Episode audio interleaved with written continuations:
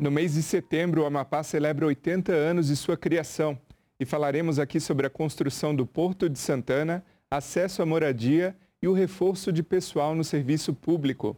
Eu sou Sérgio Harger e recebo o senador Randolph Rodrigues, líder do governo no Congresso Nacional, para conversar sobre esses e outros temas no assunto de Estado. Bem-vindo, senador. Obrigado, uma satisfação estar aqui com você, com todos os telespectadores, em especial com meus conterrâneos amapaenses. Senador, para a gente começar então, vamos conversar aqui sobre a nova fase do PAC, anunciada pelo governo federal. Serão 28 bilhões para o estado do Amapá, destinados a obras e serviços como o Porto de Santana, nova fase do Minha Casa Minha Vida e também a BR-156, entre outros. Gostaria que o senhor comentasse sobre os benefícios esperados. Bom, é, vai ser a, o maior investimento da União no Amapá eu creio, desde a criação do território federal do Amapá, que agora, neste setembro, estamos completando os 80 anos. Nunca em nossa história nós tivemos 28 bilhões de investimentos por parte da União. Eu creio que nem na nossa chamada Belle Époque, que foi ali nos anos 40, na criação do então território federal. E esses recursos irão para quê? Para nós concluirmos a rodovia em construção que é hoje a obra mais antiga do país, que é a BR-156. A BR-156, ela iniciou sua construção, a primeira picada na BR-156, veja só, foi em 1932, antes mesmo da criação do território federal do Amapá. E o, o único, o grande avanço nesta obra foi exatamente é, durante o período dos governos anteriores é, do presidente Lula, o primeiro e segundo governo do presidente Lula. Então nós temos a BR-156 no trecho que vai de Macapá até Oiapoque, né, que é o trecho norte. Nesse perímetro, faltam 111 quilômetros para conclusão. Esse é o perímetro original. Mais recentemente, foi estendido o trecho da BR-156 para, é, em direção ao sul do estado, em direção até o município de Laranjal do Jari o governo brasileiro já começou a pavimentação desse trecho sul e esses recursos vão dar conta da possibilidade de pavimentar de Laranjal do Jari até, é, até, por, até por volta de, de Santa Luzia é, do Cajari, é, de, de, Santa Clara do Cajari, ou seja, 60 quilômetros de Laranjal do Jari até mais ou menos Santa Clara. Então, é, a nossa meta, por exemplo, na BR-156, é concluir a pavimentação do trecho norte até o final dos quatro anos primeiros do governo do presidente Lula. Também está incluso no PAC é, a, a realização do projeto da BR-210, a antiga BR Perimetral Norte, uma obra que iniciou a sua construção ainda durante a ditadura e que foi abandonada é, na altura da localidade de Tucano, é, no município de Pedra Branca do Amapari. A ideia é fazer o projeto para retomar a pavimentação no trecho que vai até hoje. A obra original, ela iria, ela desbravaria a floresta é, é, e iria até Roraima. Não é mais producente, adequado e ambientalmente adequado, sobretudo a retomada total, mas pelo menos a pavimentação até os municípios de Pedra Branca e Serra do Navio. Além disso, tem a construção de infovias é, que melhore as comunicações e o acesso à rede de dados é, e à internet no Estado. Tem a construção de centros de saúde, a construção, a ampliação e a conclusão do novo pronto-socorro de Macapá. Enfim, serão 28 bilhões, como você disse, de investimentos ao longo desses quatro anos. E eu comentei também da nova fase do Minha Casa Minha Vida. E o senhor vem trabalhando para reforçar essa questão da moradia de qualidade para o amapaense. Como hoje está a situação da moradia no Amapá? Bom, foi abandonada nos quatro anos últimos que tivemos. A última vez que nós só tivemos programa de moradia popular durante os governos do presidente Lula, da presidente Dilma e depois todos os programas de moradia popular, é, sobretudo Minha Casa Minha Vida, foi abandonado.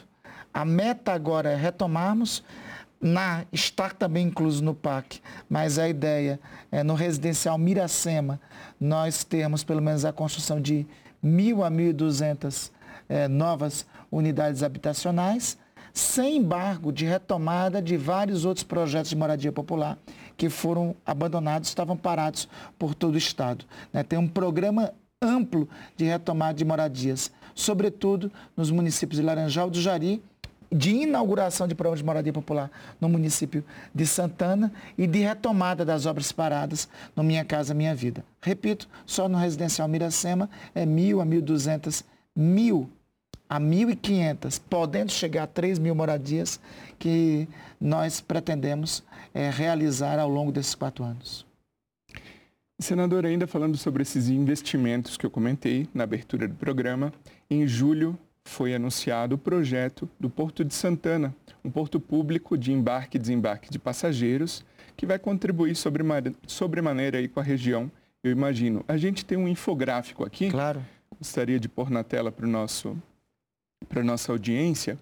O Porto Público de Santana vai ser o primeiro porto hidroviário de passageiros, um custo estimado de 23 milhões. A previsão de conclusão anunciada é de até o final do ano que vem e inclui a urbanização do entorno e mobilidade. Na visão do senhor, quão importante vai ser esse projeto?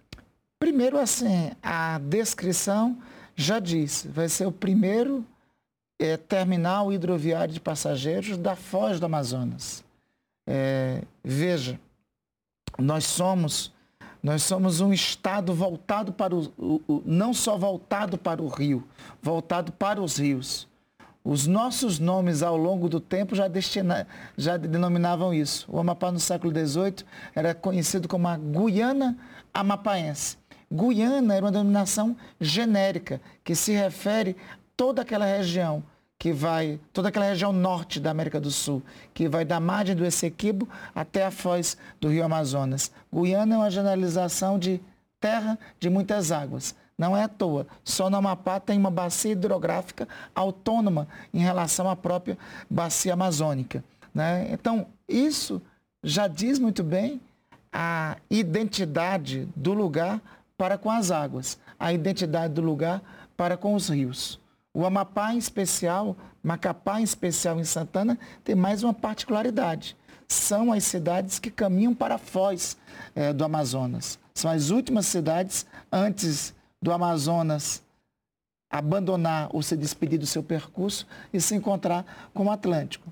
Então chega a ser um tanto absurdo até hoje é, toda essa região não ter um terminal de passage... um terminal hidroviário de passageiros. Nós temos um porto público de passageiros, um porto público de cargas, mas até hoje nós não tínhamos um porto estruturado de passageiros construído pela União. Agora nós vamos ter. Nós, nós é, ainda agora, no último mês de junho, nós, no final do mês de julho, melhor dizendo, é, junto com o ministro Renan Filho, nós demos a ordem de serviço por terminal hidro, hidroviário de passageiros de Santana. As obras já iniciaram, a ideia é até 2024 tê-lo pronto. É, essa, a ideia é que esse seja o primeiro, mas também está incluso no PAC. Nós temos terminais hidroviários de passageiros construídos no município de Macapá, no município de Laranjal do Jari e no município do Oiapoque. Esse de Santana será o primeiro e terá esse grande significado, ser o primeiro terminal hidroviário de passageiros da Foz do Amazonas. E o senhor também vem atuando para fomentar a cultura do Estado. Eu estou falando aqui de exemplos como a reforma dos barracões de Mar Abaixo e também a revitalização da sede da União dos Negros do Amapá. Quão importante é o investimento em cultura no seu estado? O, o Amapá é, é, é, um caldeirão cultural como é todo o Brasil, mas o Amapá, a mistura cultural se processou com muito mais identidade. Né? O símbolo que costumeiramente se busca identificar o Amapá é um tambor. É um tambor de uma dança, do mar abaixo, que é um tambor característico somente dali da região da Foz. Porque os negros africanos que foram trazidos escravizados desde o século XVII desde o século XVI e o século XVII para lá, já traziam esse toque de tambor folclórico, folclórico perdão, característico é, das regiões da África para a qual vieram. O tambor do mar abaixo é uma identidade da resistência histórica de um povo. Né? Por isso, esse caldeirão e essa diversidade é muito fomentada e animada. E isso pulsa em todos os cantos do Amapá. Não à, toda, à toa que agora na Lei Paulo Gustavo, os municípios de Amapá foram os primeiros a se cadastrar na Lei Paulo Gustavo e é por isso que nós temos um conjunto de produções e manifestações culturais diversas, múltiplas, constantes é, é, é, por todo canto. Somos um caldeirão cultural do Marabaixo, do Batuque, de vários outros tambores, de várias outras danças, de várias outras é, manifestações. Acho que uma das principais riquezas que nós temos é a diversidade cultural nossa, que, sobretudo, é a marca da nossa identidade histórica. E como, aproveitando o assunto, como é que foi o ciclo do Mar Abaixo agora nesse ano de 2023, que é considerado oficialmente o primeiro ano pós-pandemia? É, aliás, quem não conhece, eu convido para conhecer. O, foi, foi, inclusive, com o ânimo deste período de retorno da pandemia. Né? O, o ciclo, é, porque tem uma particularidade do Mar Abaixo. Né? O Mar Abaixo, ele foi, ao longo do tempo, uma manifestação clandestina e perseguida, sobretudo pela, é, pela Igreja Católica. Então, para ele sobreviver, ele teve que se misturar, ele teve que sincretizar com os santos católicos. Então, é por isso, em especial, que o ciclo se mistura, se inaugura sempre. É, no sábado do Senhor, no sábado de Aleluia, e vai pelo menos até junho, até a data de Corpus Christi, porque é, foi uma das condições, inclusive, da sua existência, né? ele sincretizar com os santos católicos. Isso aí que é uma, é uma beleza e uma riqueza que temos é, que destacar, que as manifestações culturais para manter a identidade de um povo, mesmo oprimidas por outras culturas, é, procuraram se misturar, se sincretizar para sobreviver. Agora, senador Randolph, na abertura do programa eu falei sobre um reforço de pessoal no serviço público amapaense. Eu estou falando aqui da transferência de servidores da extinta, do extinto território do Amapá, que hoje estão sendo incorporados ao quadro de servidores do governo federal e lotados no serviço público do Amapá. Só nesse ano de 2023, 1.987 servidores. Quão importante para o senhor e como o senhor vem atuando também para contribuir com esse processo? Primeiro porque eu fui autor, ou melhor, relator o autor foi o senador Romero Jucara, que foi o relator dessa emenda constitucional que possibilitou que esses amapaenses passassem para o quadro da União. Agora eu sou autor da outra proposta de emenda constitucional, a 07, que nós iremos votar nesse setembro, nos dias 12 e 13 de setembro, que procurará concretamente é, ampliar a transposição dos servidores até pelo menos é, 1998. Né? De uma emenda constitucional fui o relator, desta outra nós é, somos o, o autor. Esta transposição de servidores é uma reivindicação, é um pleito de isonomia histórica que o Amapá reivindica. O primeiro território federal do país, modernamente, a ser elevado à condição de Estado foi o território de Rondônia, no ano de 1981.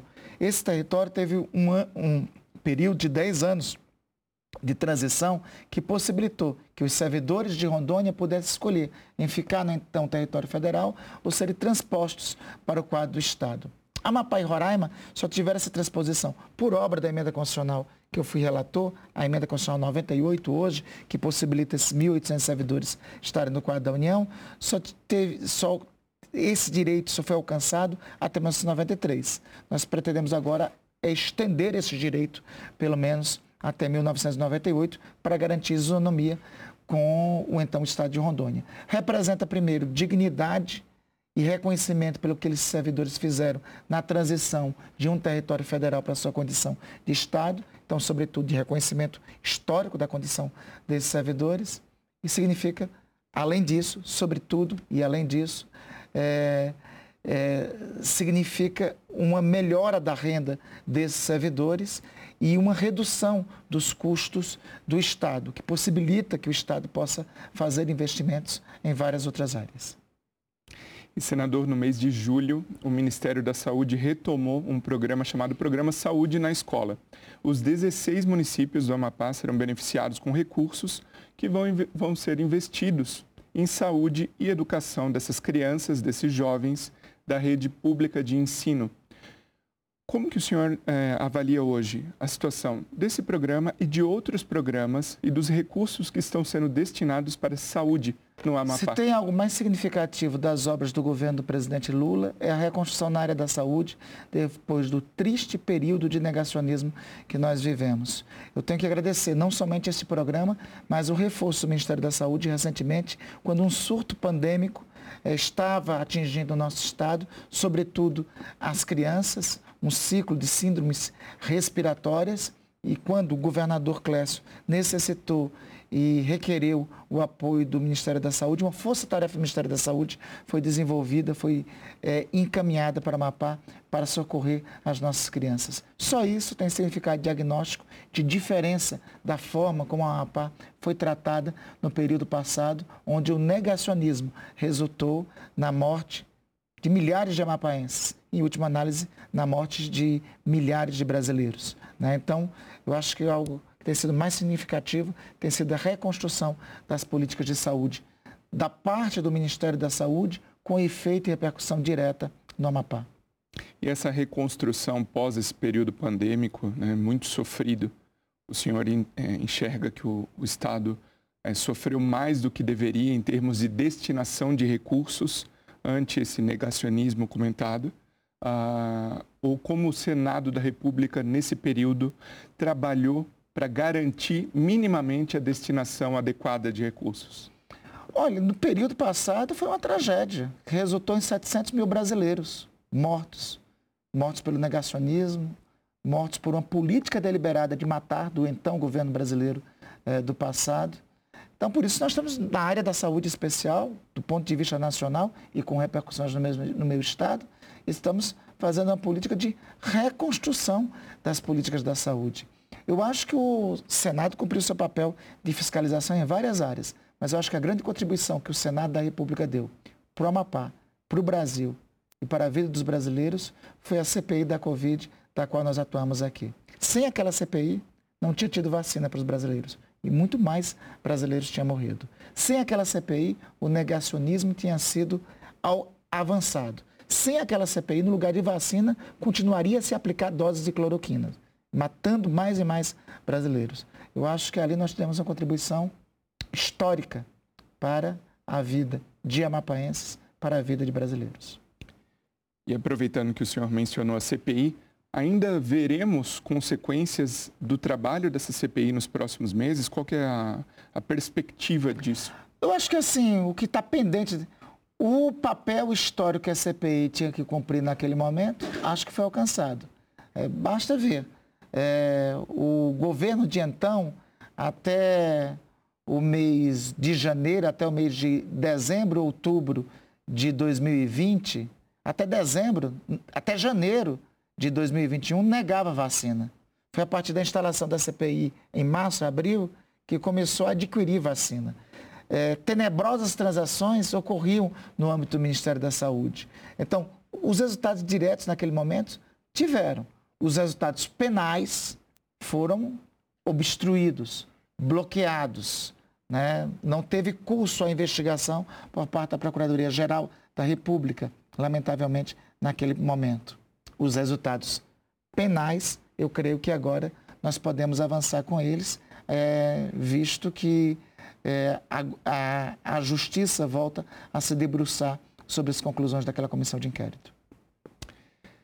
Senador Randolph, celebrando os 80 anos do Amapá, já está disponível nas agências dos Correios o selo Amapá 80 anos, que é de criação de um artista plástico amapaense, Ralph, Ralph Braga. Braga a pedido do senhor. A gente tem o selo aqui para mostrar para nossa audiência. Queria que o senhor comentasse o primeiro selo comemorativo do Estado. Então, o selo é uma bela produção de Ralph. É, nós fizemos o lançamento dele em junho, próximo passado, em uma solenidade muito bonita no Palácio do Governo do Amapá. O selo traz assim, é, primeiro, uma diversidade de cores que é a diversidade cultural, é a mistura que fez o Amapá. Segundo, ele remete aqui a três datas, que são as nossas três datas é, magnas. Uhum. 1943, 13 de setembro de 1943, a criação do território federal do Amapá por obra do decreto do presidente Getúlio Vargas. 1988, quando, à luz do artigo 14 do ADCT, do Ato de Disposições Constitucionais Transitórias da Constituição de 88, o Amapá é elevado à condição de Estado-membro da Federação Brasileira. E 2023, o ano que estamos vivendo, quando o Amapá completa os seus 80 anos. Aí tem, traz ao centro aí é, o mapa do Amapá e, é, e símbolos que remetem à nossa identidade, né? A, a o, o Rio Amazonas, a linha do Equador, nós costumamos dizer que estamos no mais belo, belo endereço da Terra, esquina do rio mais belo com a linha do Equador, com o meio do mundo, né? com a linha do Equador. Né? Então, teve aqui a genialidade de Ralph Braga, que é um motivo de orgulho para todos nós amapaenses. Ele não é um grande artista somente do Amapá, não. É um artista que está presente aqui em Brasília, está presente nos vitrais do aeroporto de Brasília, está presente em sua obra, que é conhecida de Brasília, do Brasil, que é conhecida, inclusive, internacionalmente. E é importante que se diga, Ralph fez a nosso pedido e, fez, e, e o fez como presente é, para o Amapá. É uma obra de arte para eternizar-se pelos próximos 80, 100, 150 anos. Senadora, a gente já vai se encaminhando para o fim do nosso bate-papo claro. aqui. No selo do Amapá também está simbolizada a riqueza de recursos naturais do Estado. Agora eu vou trazer um tema que gerou, vem gerando polêmica nos últimos meses, talvez principalmente, uhum. que é a exploração de petróleo na região privilegiada da margem equatorial, da qual o Amapá faz parte. Queria saber a opinião do senhor a respeito desse tema né, e os possíveis ganhos ou também possíveis ameaças ah, até ecológicas para a região. Bom, sobretudo é o seguinte, eu acho que tem uma primeira realidade social que tem que ser debatida. Qual é essa realidade social? É, 60% do nosso povo hoje vive é, a partir de programas sociais do governo. Então, é, tem uma primeira reivindicação, que é uma reivindicação dos amapaenses, que é a reivindicação de ter acesso à informação da riqueza que possui. O que os amapaenses primeiro querem saber não é se vão explorar ou não, é saber se na sua costa existe petróleo ou não existe petróleo. É, então, o que nós pedimos primeiro é o direito de ter acesso a essa informação. Então, é, a preliminar é essa. Tem uma segunda situação que eu acho que deve ser analisada, que é colocada, é, pelo, que é colocada pelo IBAMA no debate com a Petrobras, é, sobre os eventuais riscos que tem lá ao meio ambiente.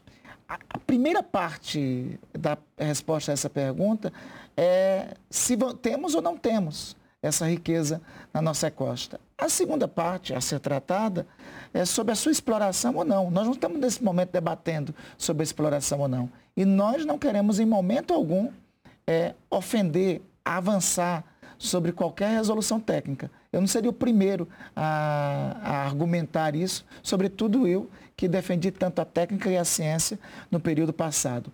Sobre a questão ambiental, eu acho que a Amapá tem uma grande contribuição ambiental a dar ao Brasil e ao mundo. Somos o único estado da federação que todas as nossas, que temos todos os nossos territórios indígenas, os nossos povos originários, demarcados, em primeiro lugar. Sobretudo, nós somos o único estado da federação que temos o maior número de unidades de conservações. Dois terços do nosso território é unidade de conservação. Você nunca vê o Amapá sendo notícia de aumento de desmatamento, por uma razão.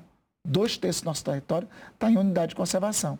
Eu acho que de questão ambiental, nós compreendemos e sabemos os riscos que cada questão ambiental está, é, é, representa, sobretudo na nossa região. Então, em primeiro lugar, nós não queremos ofender nenhuma decisão técnica, queremos respeitá-la. Em segundo lugar, nós temos uma gravíssima realidade social que tem que ser enfrentada não somente a partir dos favores do Estado brasileiro, mas mudando nossa matriz de desenvolvimento econômico e, sobretudo, é, possibilitando o desenvolvimento de outros potenciais econômicos que, que temos. Em terceiro lugar, e o que eu considero é, igualmente importante, qualquer é, decisão sobre isso não pode ocorrer sem consultar os interessados, que é a sociedade amapaense. Muito obrigado, senador Randolfo Rodrigues. Eu que agradeço. Pela participação aqui no assunto de Estado. E o meu muito obrigado a você que nos prestigia com a sua audiência. Esta é a versão em podcast do Assunto de Estado, um programa da TV Senado também disponível em vídeo no nosso canal no YouTube ou no site senado.leg.br/tv. Se você prefere a televisão, todas as segundas às 8 da noite. Até o próximo episódio.